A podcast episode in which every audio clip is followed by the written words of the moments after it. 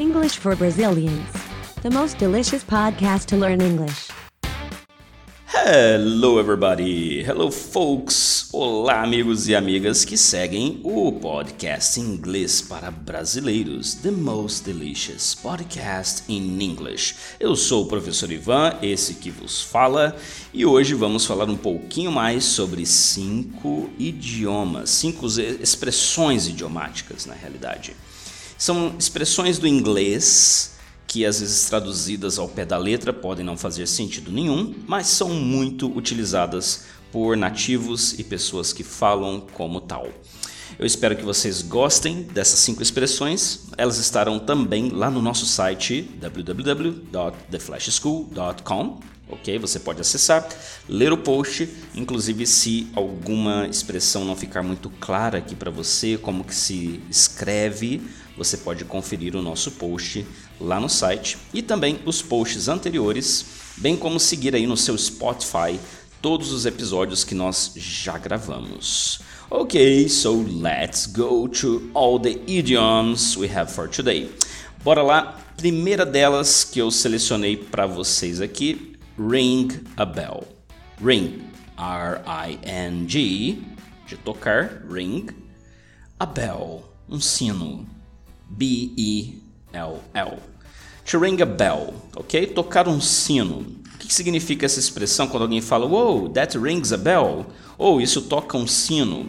Bom, isso significa que talvez algo que foi dito te lembra alguma outra coisa. Talvez algo que você já ouviu antes, ou quer dizer que você tem uma lembrança vaga daquilo ou que de repente uma coisa está associada a outra. Então, quando isso acontece, existe essa expressão ring a bell que a gente usa. Então, se alguém falou uma coisa, isso, opa, isso aí me lembra algo que eu li. Wow, that rang a bell here.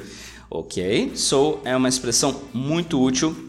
A gente utiliza bastante quando a gente está conversando. Então, com certeza vocês vão gostar dessa expressão aí. Second expression number two. Segunda expressão de hoje, to sit tight. Sit do verbo sentar, S-I-T, and tight, T-I-G-H-T,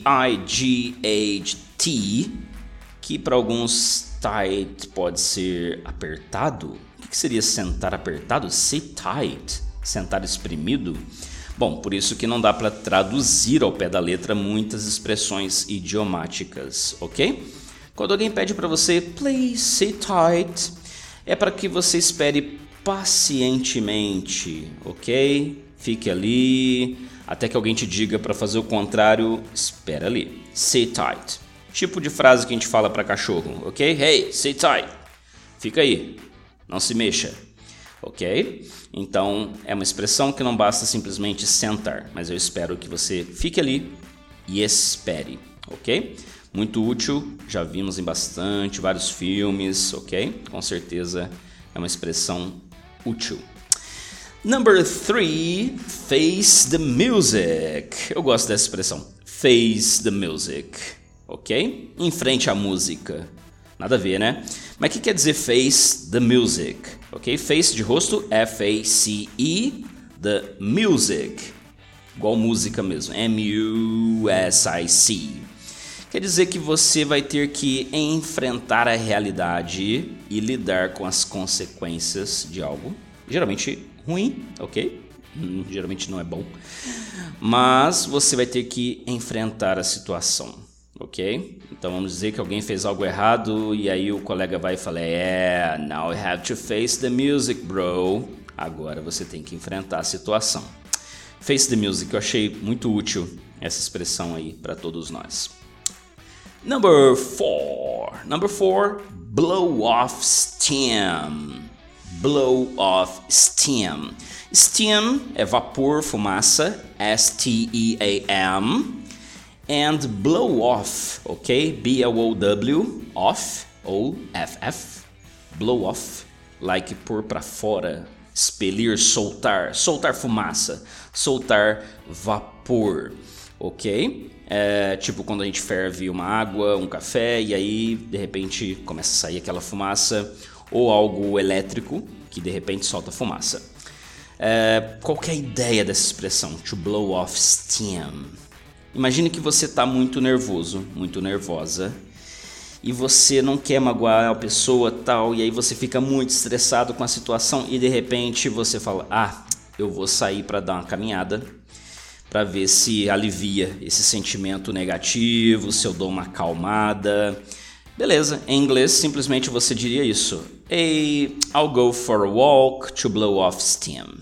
OK? Eu vou sair para soltar a fumaça lá fora, OK? Então, legal, né? É uma expressão bem completa, ajuda a gente a entender bem é, que simplesmente eu quero explodir em outro lugar, ok? Ou fazer algo que elimine aquilo que eu estou sentindo de ruim.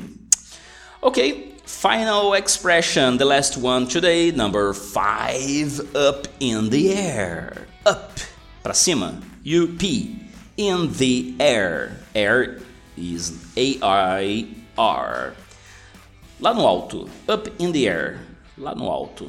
O que, que, quer dizer essa expressão, né? Aí a gente fica se perguntando, lá no alto, lá no alto, e no fim não é nem um pouco literal, ok? Imagina que você fala para alguém: Hey, let's have a barbecue on Saturday. Vamos fritar uma carninha, vamos fazer um churrascão. E aí a pessoa, hmm, I have to check because things are up in the air for the weekend. As coisas estão meio no ar para esse final de semana.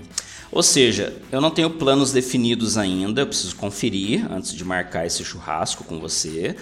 É, porque algumas coisas estão incertas, eu não tenho certeza, as coisas estão up in the air, ok?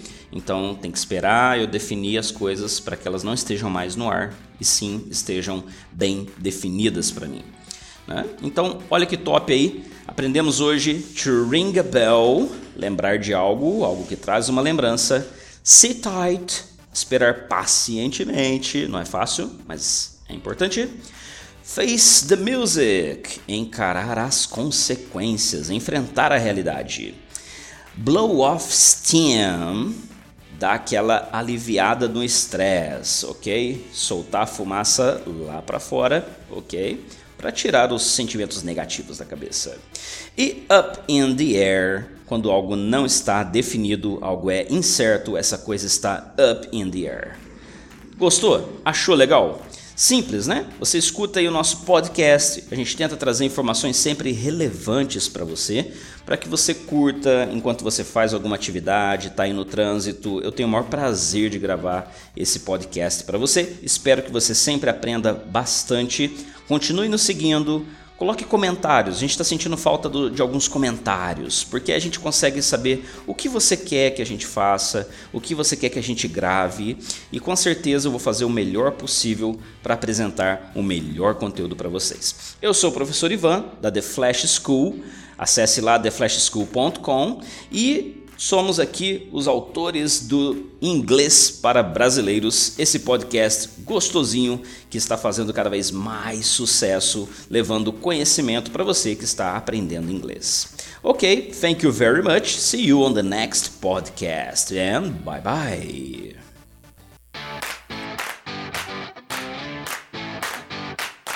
English for Brazilians, the most delicious podcast to learn English.